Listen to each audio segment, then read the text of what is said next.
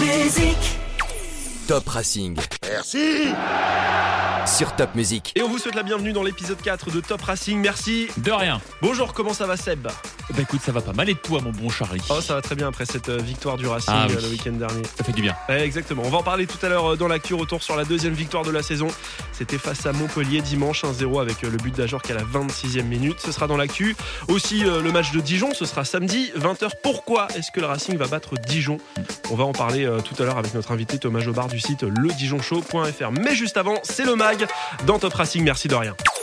Top Racing. Merci Le MAG. Et pour le mag, notre invité aujourd'hui, c'est Rudy Carlier. Bonjour Rudy. Bonjour, bonjour à tous. Salut. Ex-attaquant du Racing entre 2004 et 2006 et la saison 2008-2009. Tu es passé euh, notamment par euh, Clermont, Guignon, Créteil et des expériences à l'étranger aussi en Allemagne et en Espagne, notamment à Eibar.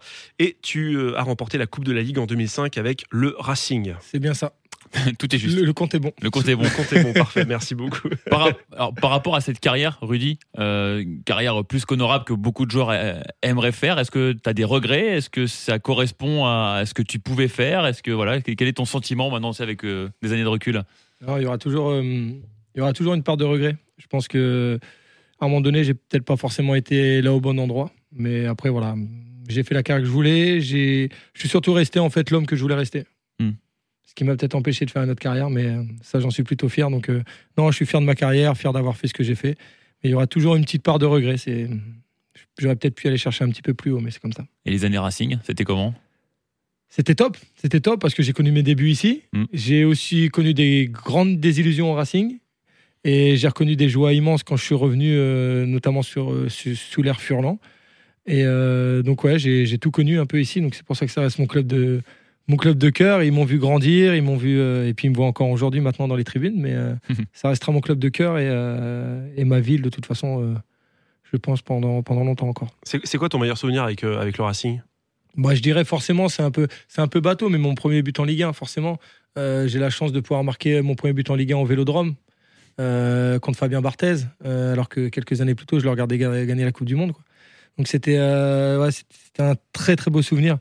Euh, et aussi mon but, euh, mon but contre Bastia, quand je reviens ici en 2008-2009, euh, je reviens dans des conditions un petit peu particulières où où j'ai un, président qui était gynécée à l'époque, qui qui me voulait pas du tout, pensait que j'avais pas le niveau. Et puis euh, je lui donne la victoire, les trois points, il lève les bras, donc euh, j'avais sûrement le niveau à ce moment-là. C'était en Ligue 2, c'est ça? C'était en Ligue 2. Ça c'est fait, ça, ça. c'est dit. Euh, toi qui es, qui, es, qui es de Saint-Quentin et qui a pas mal voyagé, tu as pas mal bourlingué, euh, Ouais. qu'est-ce qui fait que justement tu es revenu vivre en Alsace maintenant voilà avec ta carrière derrière toi Qu'est-ce qui fait pourquoi tu t'es installé ici à, à Strasbourg?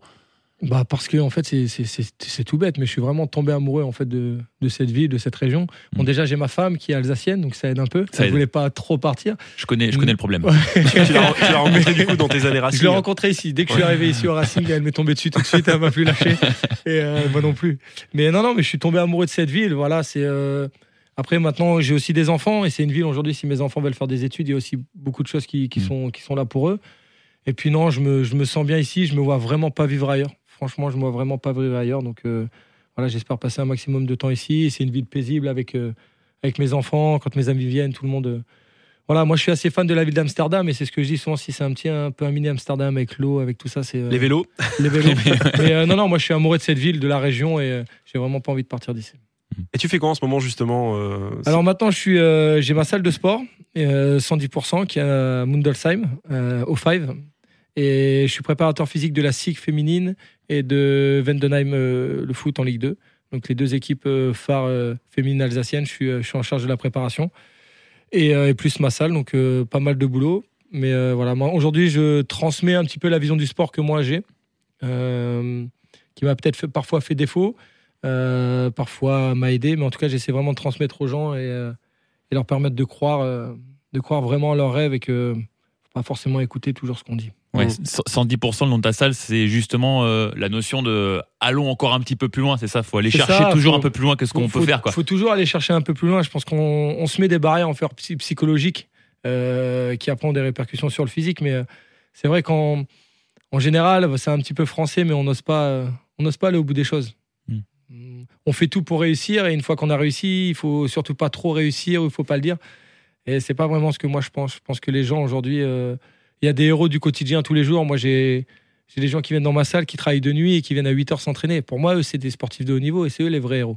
Donc, euh, moi, j'aime bien être avec eux et puis, euh, puis voilà, partager mon expérience avec, euh, avec le haut niveau, avec mes filles de, de la SIG et de Vendenheim, c'est aussi un réel plaisir.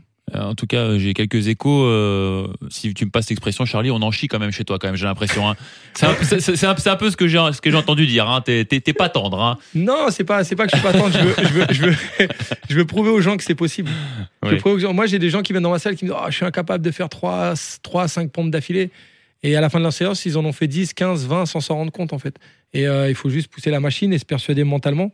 Mais après, voilà, c'est une philosophie que moi j'ai. Moi, j'ai besoin de, de, trouver cette adrénaline, d'aller chercher toujours un peu plus loin. Et euh, c'est pour ça qu'aujourd'hui, je fais, euh, je fais des trails, des ultra trails, parce que j'ai besoin de. J'ai besoin de me faire mal. J'ai besoin d'avoir mal pour avancer. Et voilà. Tu penses que même moi, tu pourrais me, me faire devenir sportif? Tu Bien- euh, bien- bien- Pour l'instant, Bien évidemment, bien évidemment. Oh, on part de loin, mais c'est possible. on part de loin. hein. Tu auras, le bien-être d'après la séance et ça, après, tu auras envie de le, de le réitérer, c'est Des fois, on me dit, mais tu fais du rugby, toi? J'ai dit, non, pas du tout. absolument pas. Non, absolument pas. Tu, tu parles de, de valeurs, des, des valeurs qui, qui t'accompagnent. Ça qu'on te connaît un petit peu, t'es un mec qui est resté vraiment, enfin, enfin simple, enfin normal, tranquille. J'espère. Comment comment t'as géré justement ta carrière? Parce qu'on sait qu'à un moment donné, Hmm. le foot, c'est beaucoup de sollicitations, c'est de l'argent aussi, on pas se mentir. C'est euh, c'est des filles, c'est les sorties, c'est les, les voitures. Toi, t'étais plutôt dans quel délire? Bah justement, c'est ce que je disais avant, ça fait peut-être partie des regrets. Moi, j'allais pas dans les soirées où il fallait être, j'allais pas avec les gens, je rigolais pas aux blagues quand ça me faisait pas rire. J'étais pas là en fait pour faire du cinéma, moi j'étais là Mm. pour jouer au foot. Et, euh, et c'est pour ça que j'ai arrêté ma carrière très tôt. hein. À 30 ans, j'ai arrêté ma carrière parce qu'en fait, euh, le foot, c'est euh, le sport en lui-même, c'est ma vie. C'est, c'est, c'est- je, je- je suis accro de ce sport. Il me manque tous les jours quand je me lève le matin, il me manque. Mais tout ce qu'il y a autour me dégoûte en fait. Mm. Clairement, ça me dégoûte. Mmh. Euh, Aujourd'hui, quand on est footballeur, on, est, on fait un métier, on est sportif, mais je pense pas qu'on soit au-dessus des autres, sincèrement. Et, euh, et moi, ça me plaisait pas de d'aller dans des soirées juste pour me montrer. Euh, ça me plaisait pas de, mais même même dans ma relation parfois avec le coach, Hmm. quand le coach me disait un truc qui me plaisait pas, j'allais pas lui dire que ça me plaisait juste parce que je voulais jouer le week-end. C'était pas ma philosophie. Moi, j'ai été bête et stupide euh, de croire qu'en fait je jouerais parce que je suis meilleur qu'un autre. Sauf que dans le foot moderne aujourd'hui, ça existe de moins en moins. On le voit maintenant, les, les, les footballeurs, c'est c'est des marques ou c'est des gens qui, qui se montent devant la caméra ou qui vont faire le tac à la 95e et ils vont lever les bras devant le public, ils vont dire ah c'est un guerrier alors qu'il a un branlé pendant 90 minutes. Et puis après, bah, comme vous en rendez compte, j'ai un franc parler et le franc parler, ça plaît pas dans ce monde-là. Mm. Mais moi, je l'ai jamais perdu et voilà, je suis peut-être passé à côté d'une belle carrière à cause de ça. Mais bon, moi, je suis toujours moi et quand on me dit ce qu'on vient de me dire, moi, pour moi, c'est la meilleure des récompenses. Je suis resté moi-même, je suis resté simple. Euh, j'aime autant passer du. Quand j'étais joueur, j'aimais autant aller manger dans un, dans un bon resto euh, qui coûtait une blinde que d'aller manger un bretzel au bar du coin avec, euh, Mm. avec le vieux qui avait joué au PMU. Quoi. Moi, Mm. c'était mon kiff. Et, Et, tu- et tu, ouais. par- tu parlais justement de, de, t- de- de ta saison avec Jean-Marc Furlan. Ouais. Est-ce que pour toi, c'est pas un, un peu un, un ovni dans le foot français, Jean-Marc Furlan, qui est un coach euh, Ouais. qui respire vraiment le foot, quoi? Puis fran- niveau franc parler, il est pas mal aussi. Mais c'est pour ça. Ouais. C'est l'un des coachs dans ma carrière euh, qui m'a le- qui m'a le mieux compris, qui a vraiment réussi à me gérer. De... C'est simple. euh, pour vous donner une image à quel point j'ai apprécié le l'entraîneur, mais aussi l'homme, c'est que quand j'étais avec lui en, en Ligue 2, j'étais pas forcément titulaire. hein. Hmm. Absolument pas. J'étais même souvent sur le, sur le banc parce qu'il y avait des. C'était un peu compliqué avec, euh, avec le président.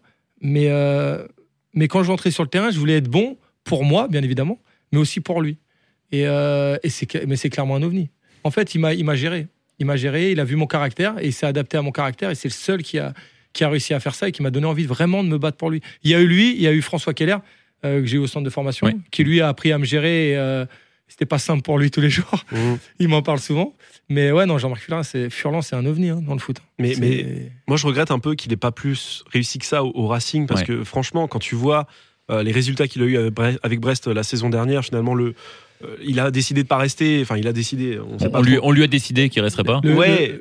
Enfin, il y a manque de confiance. Ouais, euh, le puis le vestiaire était plus forcément avec lui. Ouais. Ouais, il y avait le vestiaire, mais même tu vois, cette saison, il, il réussit, il commence à faire de belles choses avec euh, Auxerre. Ouais, et à mon Auxerre, avis, euh, Auxerre va faire partie des, des équipes qui vont jouer au moins les playoffs euh, en fin de, en fin de Mhm. saison pour, pour la montée en Ligue 1.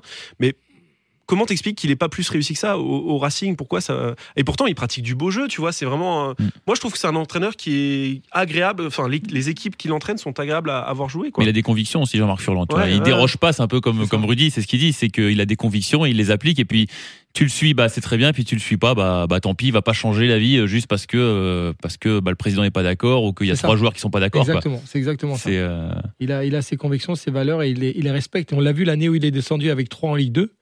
Euh, 3 finis, je crois, euh, dernier ou avant-dernier. Mais tout le long de la saison, il a continué à jouer au foot. Ouais, Il a continué à C'était jouer au foot agréable, franchement. Parce que c'est ça- parce que c'est sa philosophie de jeu et il veut pas changer. Et c'est un homme qui est comme ça. C'est un homme qui a. Moi, je me rappelle, euh, pendant moi, j'ai eu une transition. Euh, je sais plus où je devais repartir. Avant de repartir en Espagne, je crois. Ah, je sais plus. Et j'avais euh, un battement de 15-3 semaines où, euh, où j'avais besoin de m'entraîner avant de repartir parce qu'il y avait un délai pour le contrat. Et lui était en train de préparer sa, montée- sa saison de Ligue 1 avec 3. Et euh, il m'a dit, viens à l'entraînement. Il s'est même pas posé la question de me dire, je suis en préparation avec mes joueurs ou quoi que ce soit. Il m'a dit, viens. Je me suis entraîné trois semaines avec lui. Mais euh, sans aucune différence. Je faisais partie du groupe pendant trois semaines. Et à la fin, on s'est serré la main et j'ai signé, euh, j'ai signé où je devais aller. Mais tout ça pour dire que le mec, il m'a dit, si un jour tu as besoin de moi, tu m'appelles. Et il l'a fait. Mhm. Donc des gens comme ça, c'est c'est rare dans le foot. Et euh, ça plaît, et des fois ça plaît pas. C'est ça. Et tu te reconnaissais du coup dans, dans ce coach. Quoi. Ouais, je me reconnaissais parce que, en fait, on a eu une discussion vraiment franche, lui et moi. Il faut savoir, quand je suis arrivé, euh, je reviens d'Espagne à l'époque. Et en fait, euh, pour la petite histoire, je fais vite, hein, mais j'avais pas encore rencontré le coach Furlan.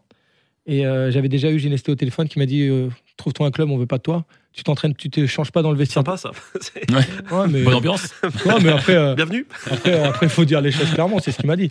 Euh, faut savoir que je, je me changeais pas dans le vestiaire des pros. hein. Je, me, suis- je me changeais dans le vestiaire arbitre. Alors que j'étais sous contrat professionnel au Racing Club de Strasbourg. Ah oui.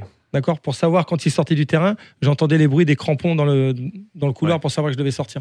Ça, les gens ne le savent pas forcément. Bref. Et pendant 15 jours, je, ferme, je me tais, je dis rien, je m'entraîne. Et au bout de 15 jours, il y a, y a Furlan qui m'appelle, Jean-Marc Furlan qui m'appelle dans son bureau. Il me dit Rudy, il faut qu'on discute. Bon, je dis Ouais, on va discuter, hein, pas de problème. il me dit Qu'est-ce qui se passe? Alors, je lui explique mon parcours.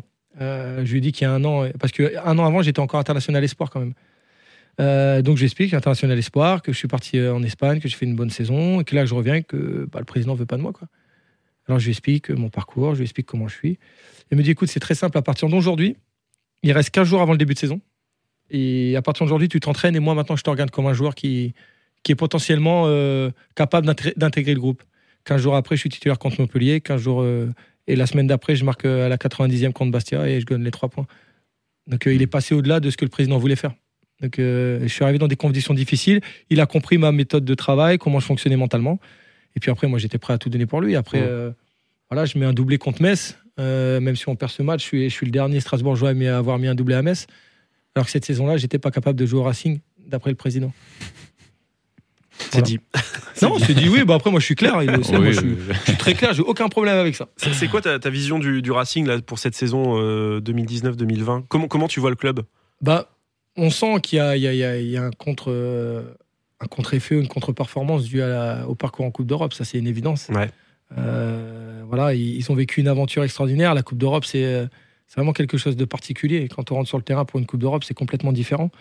Euh, J'ai eu la chance de le vivre ici avec, euh, avec le Racing aussi. Et, et retourner dans le championnat, c'est bah, autre manière de jouer, c'est un autre engagement, c'est différent. Et puis voilà, on a, au mercato, ça n'a pas forcément non plus trop bougé. Euh, Il y a des joueurs aujourd'hui qui mettent un petit peu plus de temps que d'autres à rentrer dans la, dans la saison. Il y en a qui ne sont pas encore rentrés du tout, presque. Mais euh, voilà, j'espère. Moi, je ne suis pas plus inquiet que ça, en fait, pour le Racing. On a un début de saison compliqué. Euh, voilà, on a un entraîneur qui va, qui va réussir à s'adapter à, j'espère, mais je pense au dispositif tactique aussi, à pouvoir changer certaines choses. Et, et voilà, la victoire, la victoire contre Montpellier fait un bien fou. Ouais, parce que là, tu bascules quand même du bon côté. Du bon voilà, côté, tu lances un peu la pièce. C'est vrai que là, si tu avais perdu, C'est ça. ça reste très serré quand on regarde le classement. Là, aujourd'hui, on est 13e avec 9 points. Mais On a un euh, point de- un point d'écart avec le, le 19e. voilà. hein. Sauf que si tu l'avais pas gagné ce match, bah tu étais toi-même euh, C'est ça. 19e ou 18e. Et c'est vrai que mentalement, euh, c'est c'est pas tout à fait la même chose. Là, ça donne un, un petit peu d'air et tu rattrapes des équipes comme Monaco, comme Lyon. Mine de rien, tu vois, du coup, tu relativises un petit peu la pseudo-crise que tu pourrais avoir en te disant bah, que Lyon et Monaco, ils sont finalement euh, à 9 points aussi, quoi. Donc, Ouais, euh, ouais. donc voilà.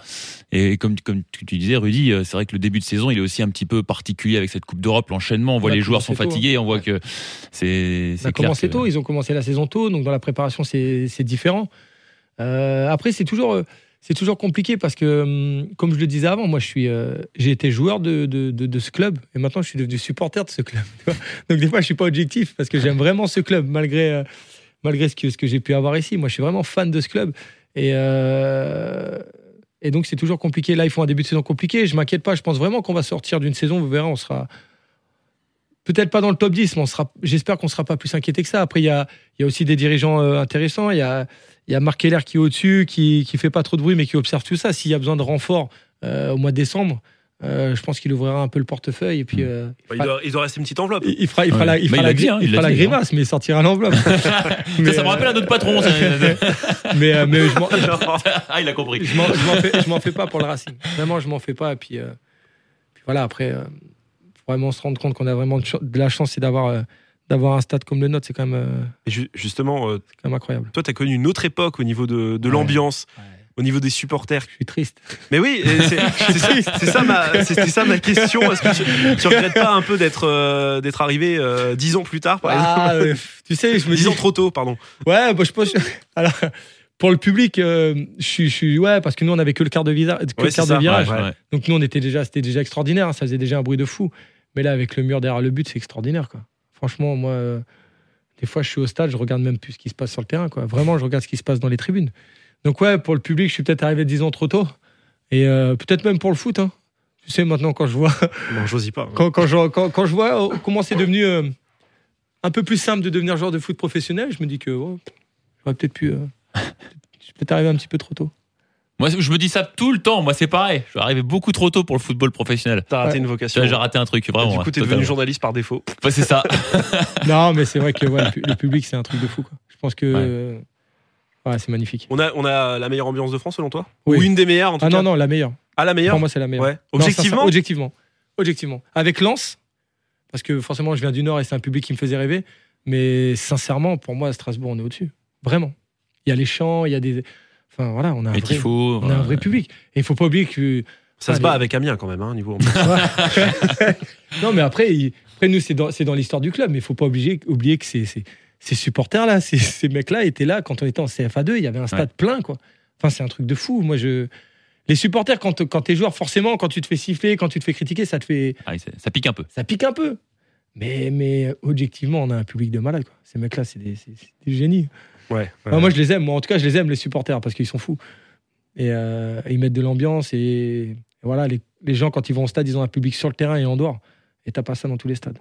Bon, bah merci beaucoup Rudy, en tout cas d'être passé euh, dans, dans le mag de Top Racing, merci de rien. Tu restes un petit peu avec nous, on va revenir sur la victoire euh, face à Montpellier? Ouais, aucun souci. Allez, c'est parti, c'est l'actu maintenant. Top Racing. Merci Sur Top Music.